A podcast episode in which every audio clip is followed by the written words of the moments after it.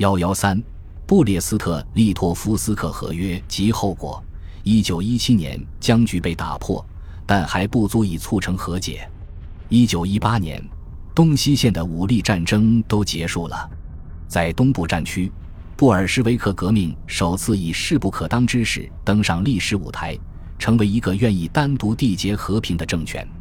紧接着，一九一七年十二月停战，三个月后签订了布列斯特利托夫斯克合约。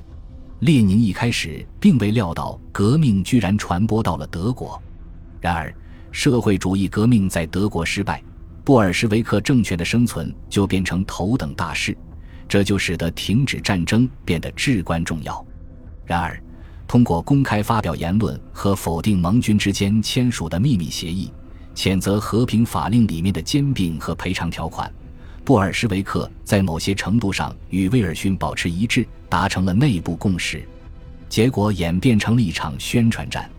库尔曼和切尔宁认为有机会通过圣诞宣言使布尔什维克从西方分离出来。在这份宣言中，他们声称，如果他们的对手也这样做的话，他们就放弃兼并和赔偿。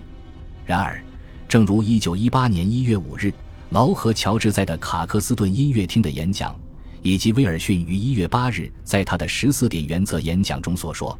协约国和美国不会满足他们和平前的现状。两人都向第三股力量发起呼吁，即同盟国阵营里的社会主义者、工会会员及国内左派，还有俄国。对威尔逊来说，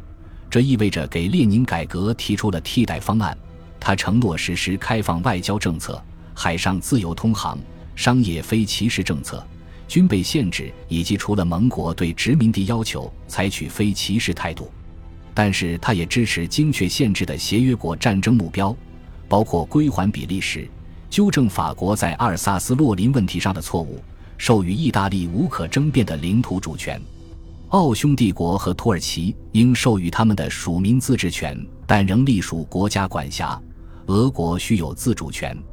同盟国利用这一借口。简称《圣诞宣言》无效，并继续同乌克兰独立政府和平交往。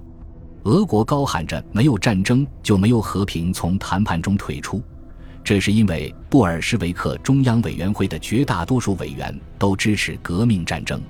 但是，俄国对德国之后的入侵毫无还手之力。之后，列宁说服了支持革命战争的布尔什维克中央委员会中的大多数人。并说服了他们接受条款，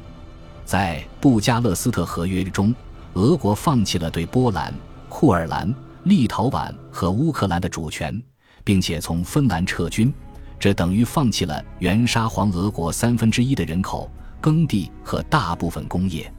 五月份，根据布加勒斯特合约，无路可退的罗马尼亚只得向德国出售小麦和盈余的石油，并接受德国的长期占领。然而，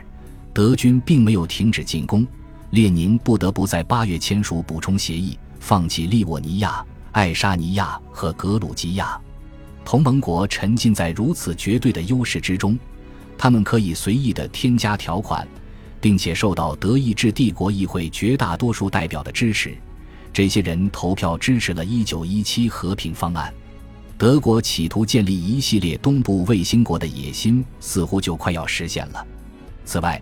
俄罗斯的停火使鲁登道夫自1914年以来首次在法国获得少量的民众支持优势，并开始了他毁灭性的春季攻势。胜利有助于重新统一国内战线，并减少与哈布斯堡王朝的摩擦。此外，在1918年4月所谓的切尔宁事件中，法国总理乔治·克列孟梭公开了卡尔去年发给波旁的西斯托王子的秘密信件。这因此使得卡尔向德国承诺不再有独立外交，德国和奥匈帝国针对未来合作的谈判更推进了一步。德国似乎不仅巩固了其在东部的统治地位，还巩固了他在奥地利的统治地位。